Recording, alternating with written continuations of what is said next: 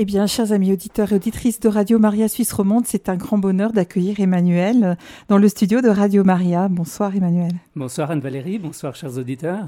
Alors Emmanuel, c'est une grande première, c'est votre première émission euh, sur Radio Maria en tant que responsable de l'aide à l'Église en détresse. Vous allez nous offrir comme ça tout au long de l'année une émission mensuelle. Je vous laisse la présenter à nos auditeurs. Oui, absolument. Ce sera une émission euh, tous les quatrièmes mercredis du mois à 17h, donc euh, comme nous commençons ce soir.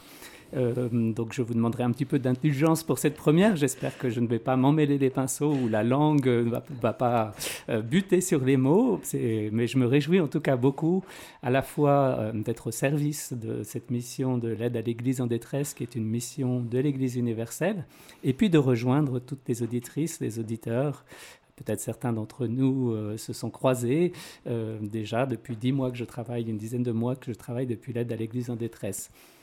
Quelques mots, mais nous aurons surtout euh, l'occasion de cheminer toute une année ensemble, mais un peu introduire à la fois, non pas tant notre association que l'émission. notre association, eh bien, elle a 75 ans cette année.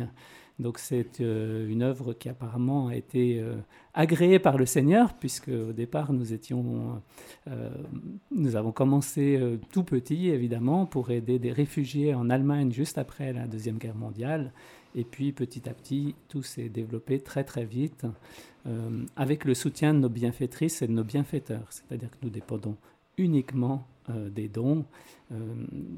cette émission ne sera pas pour réclamer des dons, elle sera pour informer sur toutes nos activités et sur la, dimension pastorale de notre activité en Suisse.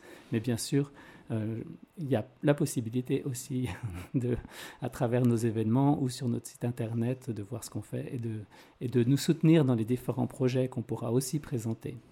Euh, donc nous, nous essaierons d'entretenir cet esprit de communion dans l'Église euh, et de connaître l'Église partout où ses fidèles peuvent rencontrer des difficultés, que ce soit en termes de discrimination, de pauvreté, mais il se passe aussi bien sûr de belles choses, puisque c'est l'Église, le corps du Christ, en croissance dans le monde. Et on a besoin de bonnes nouvelles. Et on a besoin de bonnes nouvelles, absolument. Et bien sûr, l'Église est une bonne nouvelle, puisqu'elle est le corps du Christ, qui nous apporte une bonne nouvelle et des raisons d'aimer, et des moyens d'aimer surtout. Donc euh, j'espère que nous parlerons avant tout d'amour, même si euh, le signe des chrétiens euh, est le signe de l'amour et la croix, mais la croix sur laquelle a été élevé le Christ d'abord pour nous, pour nous donner sa vie et nous communiquer sa vie. Donc c'est bien de cette vie que nous voulons parler ce soir et tout au long de l'année. Une croix salvatrice. Voilà, exactement, mais il sera aussi question bien sûr des, des, des souffrances. certaines souffrances sont le lot de notre humanité, certaines souffrances aussi sont liées à la mission d'amour de l'Église. On sait que l'amour n'est pas toujours euh, reconnu et accepté malheureusement, mais c'est tout de même une bonne nouvelle.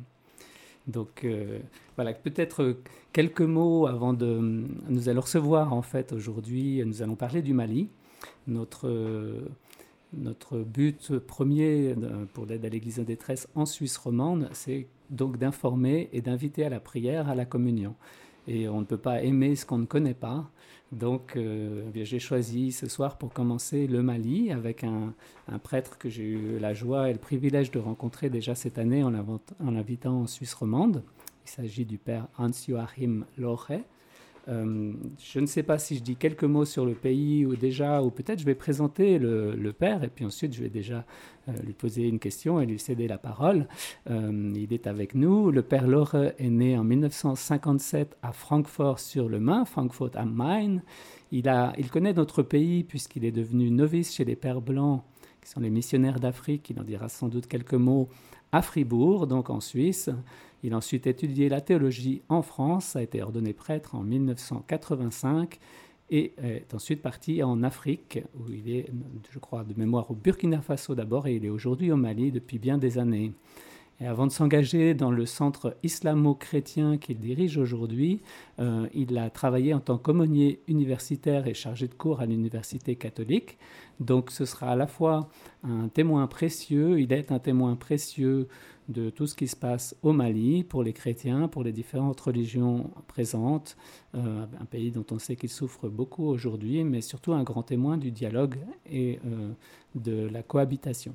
Et j'en profite pour dire déjà que pour moi, c'est toujours aussi un grand enseignement de rencontrer des prêtres, des chrétiens vivant en terre d'islam, qui dialoguent avec l'islam. On apprend aussi beaucoup de choses sur un dialogue qui devient de plus en plus nécessaire pour nous aujourd'hui, aussi en Europe. Donc euh, c'est très instructif aussi pour nous et pas seulement pour savoir ce qui se passe au Mali. Bien sûr. Euh, est-ce que Hans-Joachim Loré nous entend? Oui, je vous entends bien. Bonsoir. Bonsoir, cher père. Bienvenue. Comment allez-vous? Oui, je viens bien, je transpire. Vous transpirez. Actuellement, il fait 33 degrés ici. Voilà, bah, je vais vous demander, parce que nous, on est dans une, on est dans un, après avoir eu un été tropical, on a un début d'automne hivernal, on a la neige en montagne, on a beaucoup de vent, beaucoup de pluie, beaucoup d'eau, on frissonne. Alors au moins, on va un petit peu se réchauffer le cœur avec un peu de chaleur africaine grâce à vous. Oui, bienvenue. merci, merci. Et alors merci aussi d'avoir euh, interrompu vos cours parce qu'il y a un léger décalage horaire avec le Mali, deux heures, et je sais que vous êtes justement dans ce centre de formation et que vous avez dû donner des devoirs à faire à vos élèves pour pouvoir vous libérer pour être avec nous. Alors un grand merci. Oui. Bon, je précise que justement, on est en rencontre nationale des différentes délégués diocésains pour le dialogue euh, islamo-chrétien, le communisme, et nous nous rencontrons une fois par an pour trois jours. La première journée hier, c'était un peu l'évaluation de ce que nous avons pu réaliser, vivre l'année dernière. Ce matin, on avait une matinée de formation justement avec les un, nouveau responsable de l'IFIC qui nous a entretenu sur comment annoncer la bonne nouvelle de Jésus-Christ en milieu musulman. Et euh, cet après-midi, on parle euh, surtout de l'œcuménisme, des relations avec nos frères et sœurs des églises protestantes évangéliques qui, cette année, l'année prochaine, en, 1900, euh, en 2023, commémore les 100 ans de l'arrivée des protestants au Mali. Donc, et demain, on va conclure avec des, des perspectives, ce qu'on voudrait faire l'année prochaine. Nous entrons grâce à vous en plein dans le vif du sujet avec ce dialogue euh, à la fois œcuménique et entre chrétiens et musulmans. Est-ce que vous pouvez nous présenter, euh, nos auditeurs ne savent rien de tout ce que vous faites, est-ce que vous pouvez nous présenter ce centre de dialogue et de réconciliation euh, entre chrétiens et musulmans et, et de dialogue œcuménique? Bon, il n'y a pas de problème. Je voudrais cependant d'abord commencer à présenter le Mali. Absolument, j'avais prévu ça comme ça. non, parce que c'est peut-être beaucoup d'auditeurs, auditrices, quand ils pensent Mali, euh, ils commencent à dire Ouh, c'est chaud, il y a des terroristes là-bas. Et, euh, oui, c'est pas seulement les 33 degrés. Hein. Non, non, non, non, non, non c'est chaud, à d'autres d'autres sujets. Sens. Oui. Euh, le 22 septembre, c'était la fête de l'indépendance du Mali. Et après la messe à la cathédrale, je suis allé justement avec le nouveau confrère Clement. Nous, sommes, nous avons répondu à l'invitation de l'Église protestante euh, qui a organisé un marathon de prière. Et là aussi, le pasteur qui parlait venait de la Côte d'Ivoire en disant qu'il vit au Mali, que tous ses amis disent Mais on peut vivre là-bas, et puis il fait chaud, et puis est-ce que c'est pas dangereux? Donc, le Mali se situe euh, en dessous de l'Algérie, au-dessus de la Côte d'Ivoire, de la Guinée, du Ghana. Euh, à l'est, euh, à l'ouest, nous avons le Sénégal, à l'est, c'est le Burkina Faso. Il y a 20 millions d'habitants, euh, comme en 12, 12 langues plutôt. Deux tiers du pays, deux tiers sur les 1 million 200 km sont désert, désert, le Sahara. Et l'islam y est présent depuis plus que 1000 ans. Les gens connaissent Djenné, les gens connaissent Tombouctou, qui au XVe siècle était vraiment une grande ville universitaire de sciences islamiques, avec Ali Baba qui avait une bibliothèque de plus de 100 000 volumes. Et il faut dire que les relations entre musulmans et à ce moment-là de la religion euh, naturelle africaine était, était très bon. L'islam était limité à la cour royale, aux villes, au commerce, mais la grande, grande majorité du pays euh, suivait la religion traditionnelle. Et d'après l'historienne euh, Adam Konare, le Mali est devenu majoritairement musulman seulement en 1946. Donc, il n'y a pas longtemps. et c'est surtout des bouleversements que la colonisation a amené qui a poussé les gens un peu à devenir musulmans parce qu'ils étaient déracinés, on cherchait une, une communauté où trouver des repères. Donc, donc déjà, c'est un point intéressant, pardon de vous interrompre, c'est que finalement, d'une certaine manière, la colonisation a, a, poussé des changements sociaux qui ont favorisé euh, des religions nouvelles, comme notamment dans le cas précis du Mali, l'islam. C'est la colonisation qui a favorisé euh, une, islamisation plus, plus en profondeur du pays. Oui, il y a eu au début des années euh, du 19e siècle, 1810, 20, 30, il y a eu El Hadj Omar Tal, le tout-couleur. Lui, il avait vraiment fait une grande campagne d'islamisation aussi des régions. Et c'est la, la première fois où vraiment les gens étaient ouvertement invités à devenir musulmans. Un autre aspect avec la colonisation, euh, excuse-moi, mais euh, à ce moment-là, les, colonisateurs français, ils étaient plutôt anticléricales. Et ils ont à peu près fait tout, tout leur possible pour empêcher les missionnaires à s'approcher des villes, à fonder des écoles. Donc vraiment, ça c'est un autre aspect que euh, souvent, parfois on entend dire que le christianisme est venu avec la colonisation. Ça peut être vrai dans certains pays. Pour le Mali, c'est pas vrai. Absolument. J'ai entendu ça aussi dans d'autres pays. Effectivement, de la colonisation française, il y avait, euh, c'était une période où il y avait des rapports entre l'État et, l'Église qui étaient assez tendus et les choses ne se passaient pas euh, main dans la main, bien au contraire. Eux, ils ont plutôt favorisé l'islam, oui. Autre point très important à savoir en ce qui concerne l'Afrique de l'Ouest, l'Afrique de l'Ouest est marquée par les confréries. Les confréries, depuis le XIIe siècle et XIIIe siècle, se rattachent au soufisme et il y a souvent un fondateur comme Ahmed Tijani, par exemple, en 1700 et quelques là, et qui sont comparables avec en Europe ce que nous on appellerait les tiers ordres franciscains ou dominicains. Donc, c'est des musulmans qui veulent dépasser, euh, dépasser. Le, fondement, évidemment, c'est toujours le Coran et la tradition de euh, Mohammed, la, la Sunna, mais ils veulent dépasser un peu la lettre du Coran pour aller plus dans un sens d'une spiritualité, euh, j'allais presque d'une spiritualité personnelle, non, une relation personnelle avec Dieu, ce qui n'existe pas en tant que tel, je dirais, dans l'islam de l'Arabie saoudite où beaucoup de gens se contentent à remplir les règles, à faire les cinq prières et c'est tout. Donc on pourrait dire que ces confréries soufis, le soufisme en général, et, euh, vise plus une spiritualité à la fois personnelle et, vécue en, confrérie qu'un aspect législatif euh, de la religion ou plus orthodoxe et législatif de, respecter le, Coran et les hadiths. Oui, oui, tout à fait.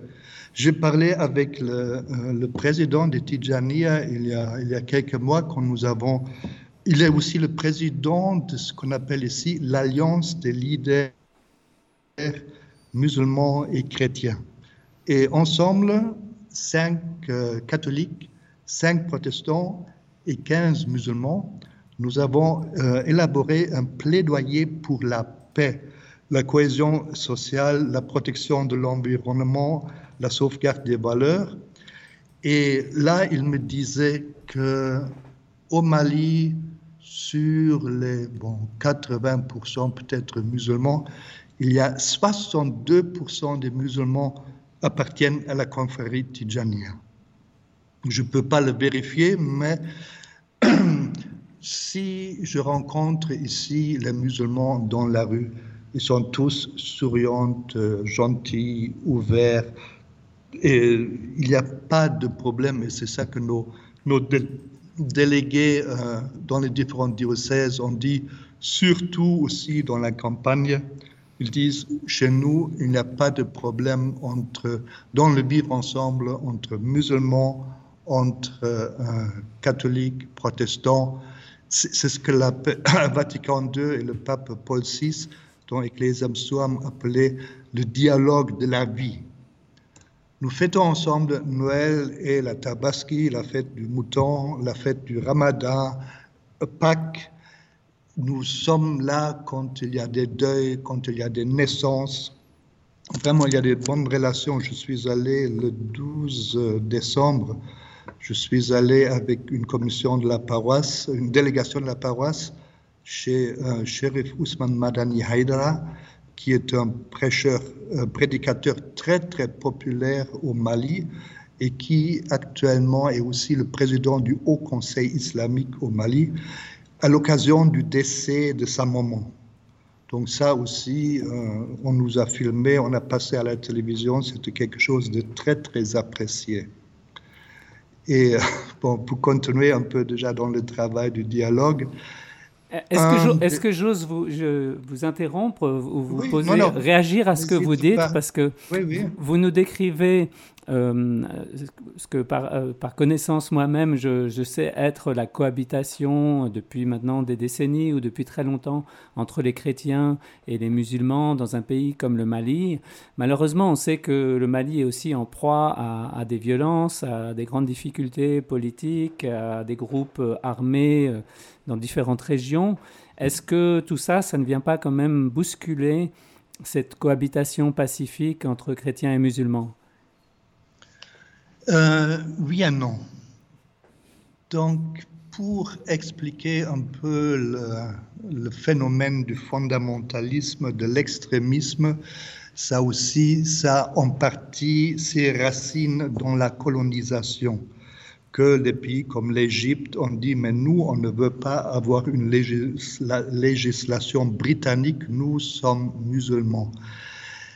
Donc, avec les indépendances dans les années 60, les États sont partis avec beaucoup d'enthousiasme et très vite leur rêve d'indépendance, de liberté, de, voilà, était déçu à cause de la corruption. Bon, d'abord, il y avait le système du, parti unique, ça allait encore, mais à partir des années 90, quand on a plus ou moins imposé euh, le multipartisme, les gens ont dit, tiens, la politique, c'est bon, on peut se remplir les poches avec ça. C'est évidemment, c'est un peu simpliste, mais malheureusement pour euh, beaucoup de pays, pour beaucoup de personnes, pour beaucoup de politiciens, c'est vrai. Du coup, il y a eu une grande euh, corruption, il y a la pauvreté qui a augmenté tu ne trouvais pas de travail si tu ne connaissais pas quelqu'un. Et là-dessus sont venus maintenant les courants fondamentalistes, extrémistes, en disant, vous voyez, euh, l'éducation occidentale ne vous a rien apporté, ça ne sert à rien. Le Coran seul suffit. La corruption, les vols, c'est parce que vous n'appliquez pas la charia.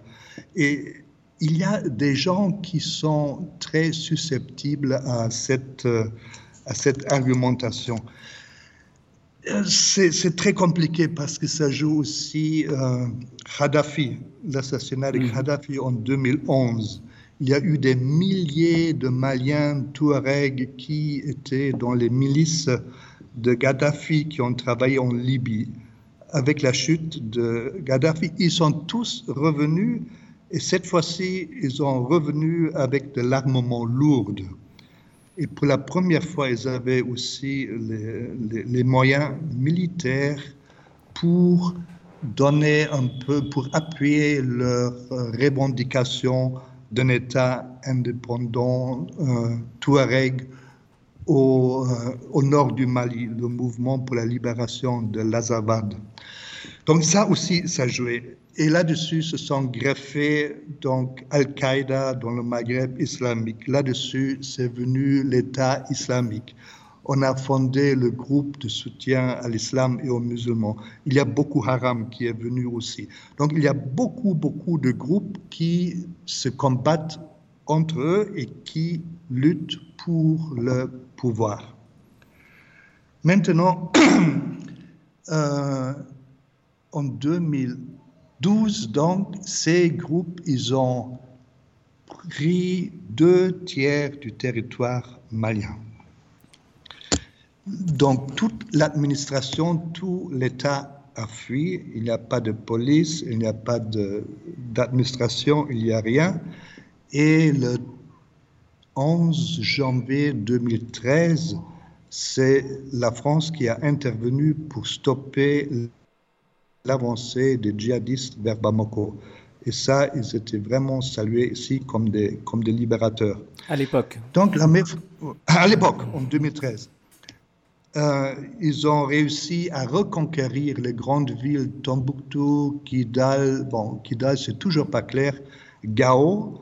Les gens sont, les, groupes djihadistes sont, ils ont quitté les grandes villes, mais ils sont partout dans, dans le pays, c'est deux tiers. Et dans notre groupe ici, on a un prêtre de Barapirelli, donc du pays d'Ogon, qui nous a parlé hier de l'insécurité qui existe, des attentats quotidiens, des enlèvements, des mines qui sont euh, cachées euh, sur, sur, la route. C'est surtout dirigé contre police, militaire, administration. Maintenant, dans un rapport sur les droits de l'homme euh, qui a été publié à la mi-août, ils sont maintenant à 1892 écoles qui ont été fermées. Parce que ça, c'est la première chose que quand, les, les, groupes djihadistes viennent avec 20, 30, 40 motos. Euh, ils s'en prennent à l'éducation en premier. Ils s'en prennent à l'éducation et puis ils font signer au village, ils appellent ça un accord, mhm. ou un contrat de soumission. Ça veut dire pas d'alcool, pas de musique, euh, pas d'école, les femmes doivent être voilées, les hommes doivent pousser la barbe et couper les, pantalons. Il y avait encore un autre aspect là. Bon. Et il dit, et ça s'applique à tout le monde. Et il disait aussi que le village de Ségué, l'an dernier, avait refusé de signer cet accord-là. Et c'est deux jours plus tard qu'on a enlevé l'abbé Léon. Vous avez entendu ça peut-être, l'abbé Léon Dion. Quand j'étais à aide à l'église en détresse à Königstein, c'était juste à, ce moment-là. À ce moment-là. Ah ouais. Et euh, il a été libéré six semaines après parce que le village a signé cet euh, accord de, de, soumission. Et ah oui, l'autre point, c'est que chaque mois, chacun doit payer l'impôt à ce groupe djihadiste. Euh, Père, j'ai une question, si je peux me permettre, en vous entendant parler comme ça. Je, me mettais à votre place, même si je peux, je peux pas être à votre place, mais je veux dire, en tant qu'Européen, euh, même si ça fait des années que vous vivez là, etc., comment est-ce que vous, arrivez à, traverser tout ça euh, dans la sérénité, dans la paix, dans la confiance? Enfin, Moi, je me dis, je vivrais dans un pays comme ça, je pense que je serais terrorisée en permanence. Mais comment est-ce que vous vivez personnellement votre vie là-bas?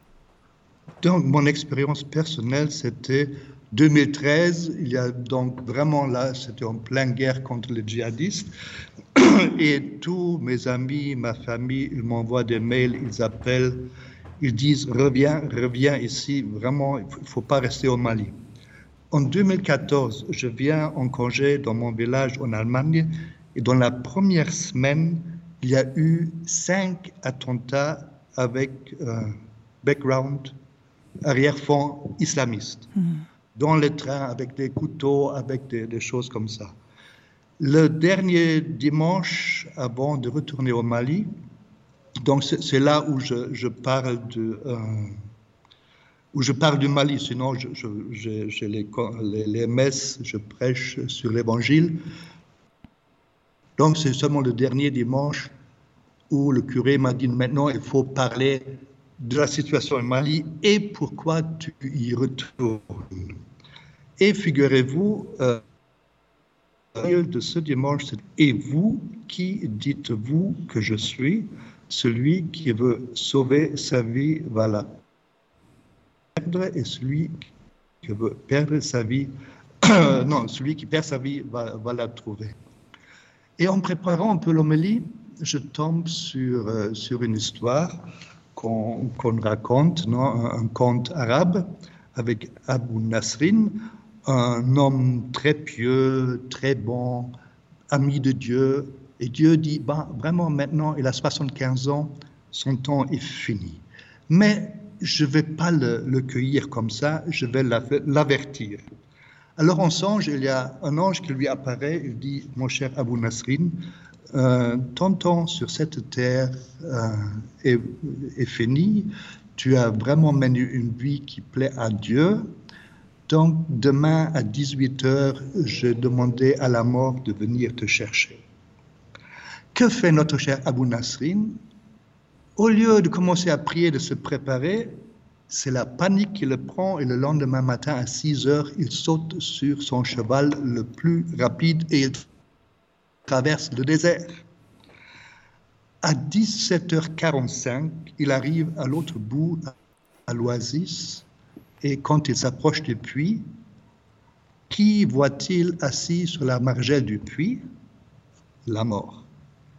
Et la mort lui dit, mais Abou Nasrin, qu'est-ce que tu t'es dépêché pour venir ici à l'heure.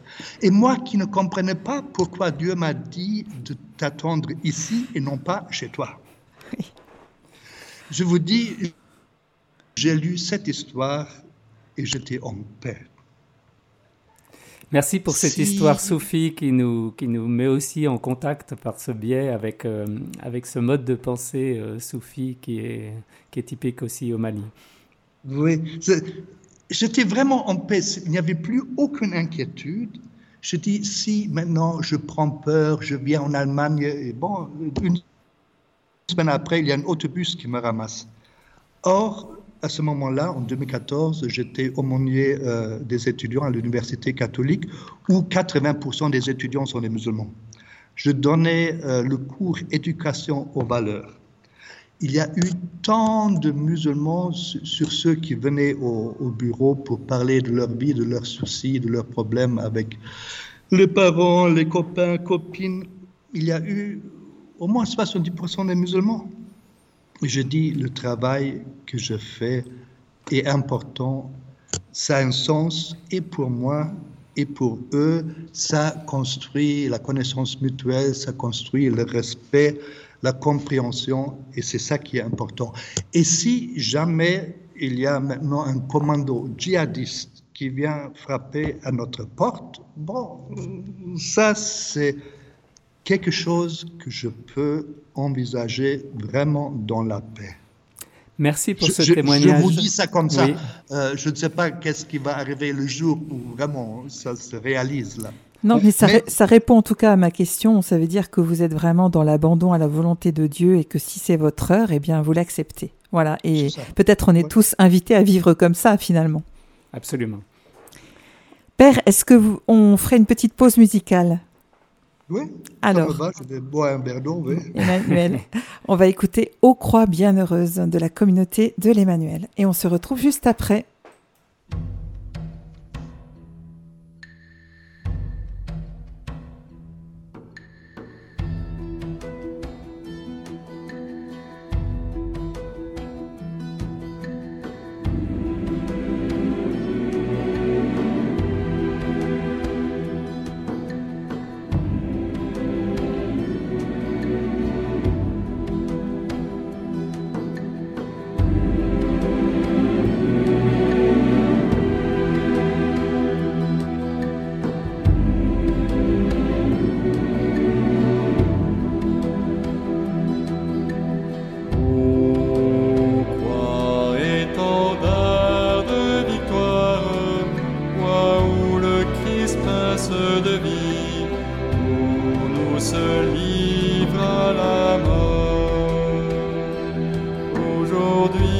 s'accomplit notre salut. Gloire à.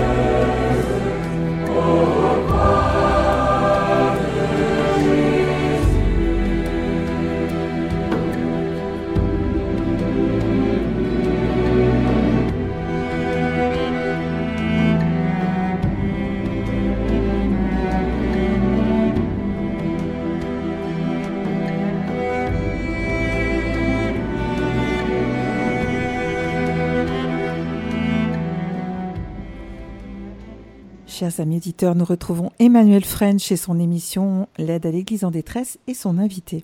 Oui, avec le père Hans-Joachim Loche qui nous transporte au Mali, qui nous fait aussi rentrer avec plus, avec son expérience personnelle.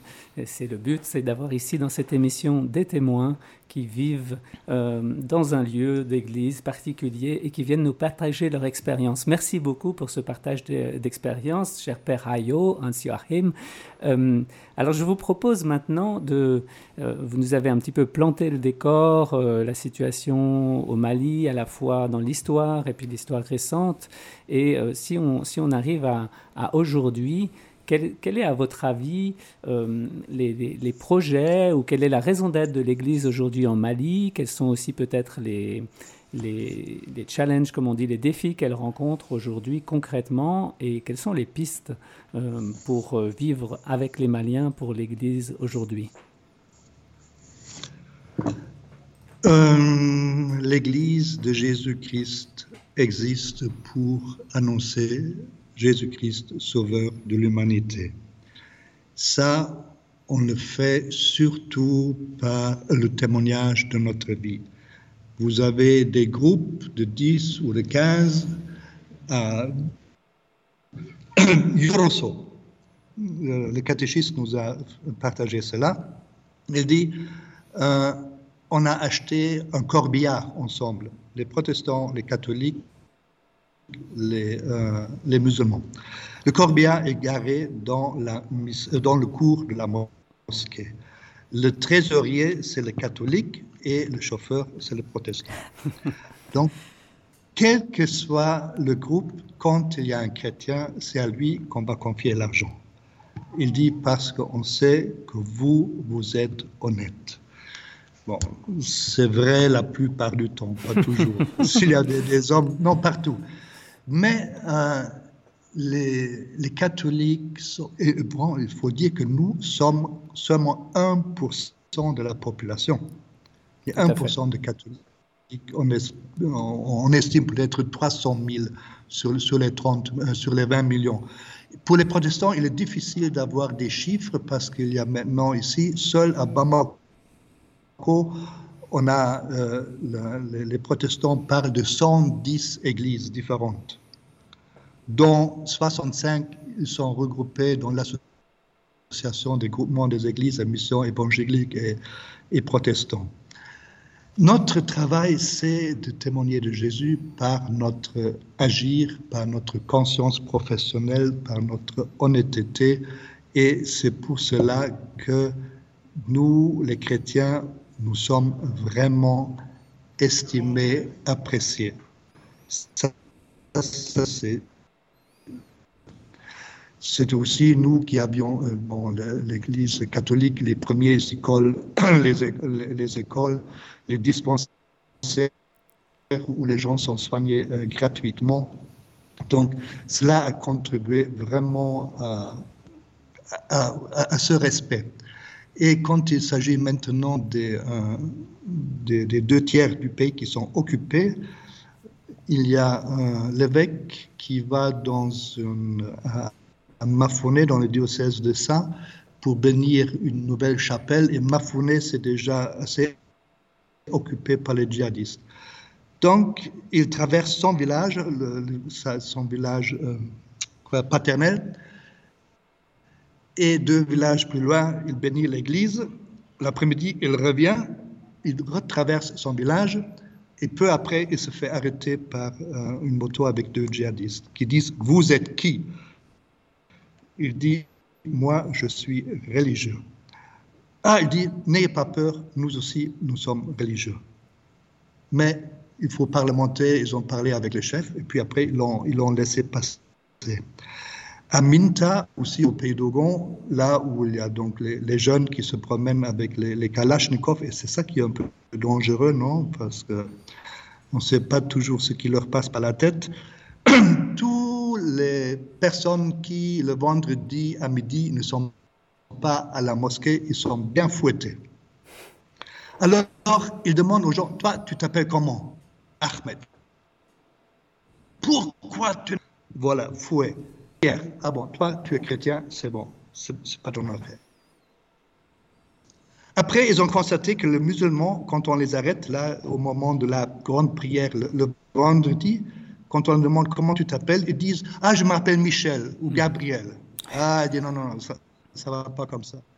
Alors, ils ont dit au curé Il faut que tous les chrétiens portent la croix pour que nous, on sache qui est chrétien. Mais ils ont imposé maintenant aussi, depuis un mois, malheureusement, à toutes les femmes chrétiennes aussi la, euh, la burqa. Donc, le, le voir qui laisse juste euh, les, yeux libres, même, même au chrétiens, mais avec la croix. C'est pas du tout une tradition hum. malienne, ça, je suppose, la burqa. Absolument pas, ça vient de l'Afghanistan. Bien sûr. La, la, burqa noire. Ouais. Hum. et ça, c'est vraiment ressenti aussi par tous les musulmans. Je ne sais pas ceux qui, qui le portent librement, volontairement. Ce sont ceux, la branche qu'on appelle les wahhabites. C'est un, courant assez euh, rigoriste. Sharia, ils ont le commerce, mais il n'y en a pas plus que 2 ou 3 au, au Mali. Donc, ça, ce n'est pas des mais c'est un, courant très fondamentaliste, rigoriste en islam. Eux, ils ont ce, vol. Est-ce que vous voyez... à la question, pardon, juste une question, euh, juste une seule question sur le, wahhabisme, et puis on vous suit dans votre développement. Est-ce que vous voyez des financements arriver ou des mosquées wahhabites se développer, se fonder? Est-ce qu'il y a Oui, oui. Oui, mais ça ne me gêne pas, pas plus que ça, non C'est les mosquées qui sont financées par, euh, par l'Arabie saoudite et, nos églises par aide à l'église en détresse ou, ou, le Vatican ou autre. Ça, c'est, ça ne me gêne pas plus que ça. Mais le, problème, c'est que euh, quand les gens ici, le pèlerinage à la Mecque fait partie donc des, mm-hmm. des piliers de l'islam et chaque personne, chaque musulman qui en a les moyens est tenu de, de faire ce pèlerinage. Et souvent, on le fait à l'âge de 50 ans ou tout ça, parce qu'ils disent, une fois qu'on était à la Mecque, on est purifié de ses péchés, et puis là, il faut vraiment se ranger. Donc, ces affaires un peu louches, il faut les laisser. Donc, on attend un peu avec ce pèlerinage. Et en arrivant là-bas, il y a évidemment toutes les prêches, euh, le, côté spirituel, et beaucoup disent que, ah, vraiment, je suis pécheur, je n'ai pas bien vécu euh, euh, mon être musulman, l'islam, et il revient maintenant convertis à la manière arabe de vivre l'islam ou à la manière de, l'Arabie saoudite. Mais beaucoup au Mali, justement, comme je disais, les Tijaniya, ils ne sont pas d'accord. C'est plutôt un islam inculturé. Donc l'Église essaie de dialoguer, de rester en contact avec tous ces courants modérés, euh, à travers aussi, bon, moi j'appartiens à la congrégation des missionnaires d'Afrique, Père Blanc, tu l'as mentionné au, départ, et nous sommes euh, au Mali peut-être une, bonne vingtaine. À Bamako, nous avons une grande paroisse, nous avons euh, ce qu'on appelle les services généraux, l'accueil, l'économat, et la communauté dont je fais partie, dans le quartier Amdalaï, nous sommes quatre et nous euh, animons deux structures. D'abord, c'est le Centre Foi et Rencontre qui a été fondé en 2001 par les missionnaires d'Afrique avec le but de combattre l'ignorance. Parce que l'ignorance, c'est ça la mère de l'intolérance et du mépris. Donc, une fois tous les deux mois, une fois tous les trois mois, des conférences avec un conférencier chrétien, un conférencier musulman. Et il y a toujours bon, une petite centaine de personnes, chrétiens, catholiques, protestants, musulmans, qui viennent assister aux conférences. Et euh, après, il y a la conférence euh, questions-débat. Ceci pour, par exemple, on avait au mois d'avril le ramadan et le carême tombés ensemble. Donc, le thème était euh, temps de Ramadan, le jeûne, quel sens pour les chrétiens et les musulmans? Donc il y a le conférencier musulman qui explique ce que ça veut dire pour un musulman de jeûner, comment ça se fait, et le conférence chrétien, un abbé qui enseigne la Bible, il a expliqué ça du côté chrétien. Donc c'est pour lever les, préjugés, les fausses idées. L'autre conférence, c'était très, très intéressant au mois de juin, c'était sur le destin, la prédestination. Quelle place la prédestination dans, dans la vie des personnes? Euh, Avant, en novembre, on avait sur euh, apostasie ou, conversion. Si un musulman devient euh, chrétien, les musulmans disent Ah, il a apostasié. Nous, on dit non, il s'est converti. Donc, mais ça, va dans les deux sens apostasie ou conversion, peut-on changer de religion? Et ça, c'est donc ça, c'est des, thèmes très très intéressants. Maintenant, on a pris un taux un peu pour euh, décembre prochain, novembre prochain, on, prévoit euh, une conférence sur euh, l'argent, non, l'argent et le croyant. Qu'est-ce que ça veut dire la place, l'argent, la richesse pour dans, en christianisme et, et en islam? Heureux les pauvres, non? Dire ça dans un pays avec une très grande dépendance et pauvreté, c'est difficile. Donc ça, c'est une des choses que nous faisons. Bravo, bravo pour ces sujets. Je trouve c'est très, euh, très touchant, très impressionnant de voir les, les sujets concrets que vous partagez dans, dans ce dialogue christiano-musulman. Je, je, je, fais un peu le rôle du journaliste. Je pose une question un peu un peu provocante. est-ce que, dans, dans, quel esprit est-ce que les gens euh, arrivent et dans quel esprit est-ce qu'ils repartent de ces rencontres? Est-ce qu'on essaye de prouver qu'on a raison et de, on explique son point de vue sans tellement écouter celui de l'autre? Je suppose que non, sinon ça marcherait pas. Mais euh, comment est-ce que les, comment est-ce que ça, le dialogue se fait? Est-ce qu'il s'agit dans un premier temps juste d'expliquer son point de vue, ce qui permet déjà de se connaître, puisque comme vous avez dit, l'ignorance est, est, la clé du fanatisme. Mais est-ce que ces rencontres euh, voilà, permettent un approfondissement pour chacun de sa propre foi, euh, un développement d'une amitié? Comment est-ce que ça se passe? Oui, tout à fait. C'est ça, c'est ça le but, non? Le but, c'est vraiment la rencontre et non pas euh, de, la compétition mm-hmm. à la collaboration. Non c'est et nous, ça c'est le rôle de centre de, l'équipe d'animation avec euh, de, de laïcs encore. Nous faisons des thèmes de référence, nous disons conférenciers ce que nous voulons, nous leur disons le but du centre et c'est aussi le choix des conférenciers. Et nous les et nous leur demandons leur texte avant.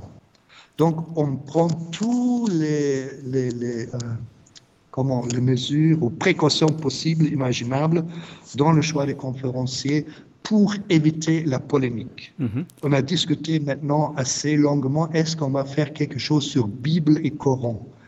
Et on n'est pas encore arrivé, on dit oui, on devrait faire, mais on ne sait pas encore comment, parce que mhm. ça, c'est, c'est vraiment trop différent et ça... Sensible, c'est un sujet sensible. Un, autre sujet qui pourrait être sensible, c'est la place de la femme aussi euh, dans les deux religions.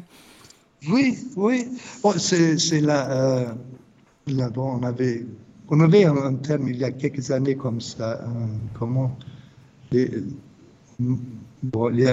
Tout à fait au début, on avait Marie dans le Coran et, dans la Bible, mais on avait sur, sur la femme, on avait quelque chose, je me rappelle plus, c'était avant que je, suis, que je sois arrivé, mais j'ai vu ça sur la liste. En tout cas, vous nous donnez envie et je me dis que, dans nos pays, on pourrait tout à fait lancer des séries de conférences comme ça aussi. Hein. On, avait un sur, sur le mariage euh, à disparité de culte, islamo-chrétien. Et là, c'était aussi très, très chaud parce qu'il y a. Bon, chez les musulmans, en général, il y a cette compétition. Il faut être plus nombreux que les chrétiens. Bon, c'est pas difficile ici. Mais euh, le musulman peut marier une chrétienne, mais pas l'inverse le, chrétien ne peut pas marier une musulmane. Parce que ça, c'est la, la tradition aussi, ça c'est culturel que ici la femme doit suivre son mari dans la religion. Donc là, on avait ça, on avait eu 120 personnes et c'était toute euh, une journée atelier sur le, mariage côté catholique, ce que c'est, et le, le mariage côté, côté musulman. Une journée entière et 120 personnes, ça nous donne une idée quand même de du, dialogue concret qui se construit. Merci beaucoup, Père Hansi Harim. Nous arrivons gentiment à la fin de cette émission. Il faudrait en faire une deuxième, ou il faudrait qu'elle soit deux fois plus longue. pardon, de, pardon de vous interrompre. En tout cas, on a, on a pu... Donc, oui. J'ajoute un mot oui, mais la deuxième institution qu'on anime. C'est l'Institut de formation islamo-chrétien. Oui. Et ça prépare des prêtres des religieuses, des catéchistes, des laïcs engagés au milieu musulman avec une formation de huit mois complet, connaissance objective de l'islam et réflexion chrétienne sur ses réalités. Et c'est dans ce sens-là, justement, qu'on avait aussi demandé l'aide à, l'Église en détresse.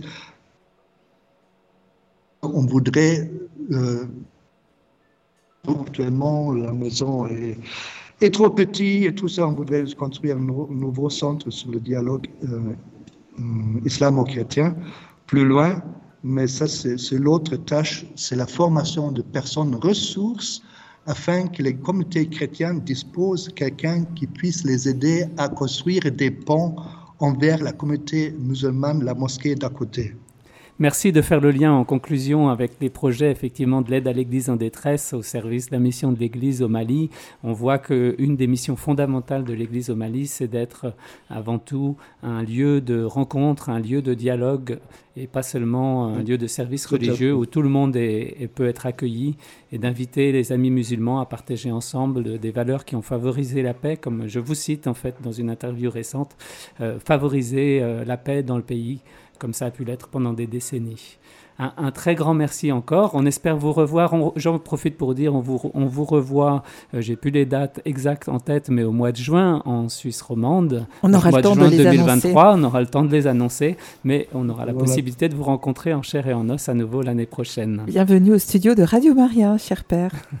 Voilà, avec plaisir. J'étais à Saint Gallen, non, euh, avec Radio Maria euh, allemande. Oui, ah, très bien. C'était pas à Saint Gallen ou où est-ce que c'est le radio?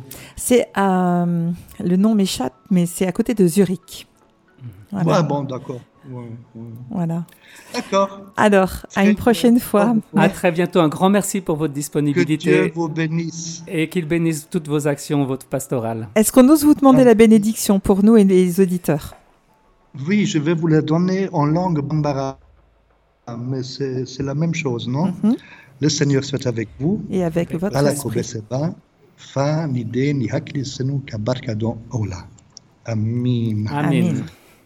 Que Dieu, dans l'amour est tout-puissant, vous bénisse, le Père, le Fils et le Saint-Esprit. Amen. Amen. Merci. Merci, au revoir. Au revoir. Merci Emmanuel, on se retrouve le mois prochain. Avec joie. Merci à tous.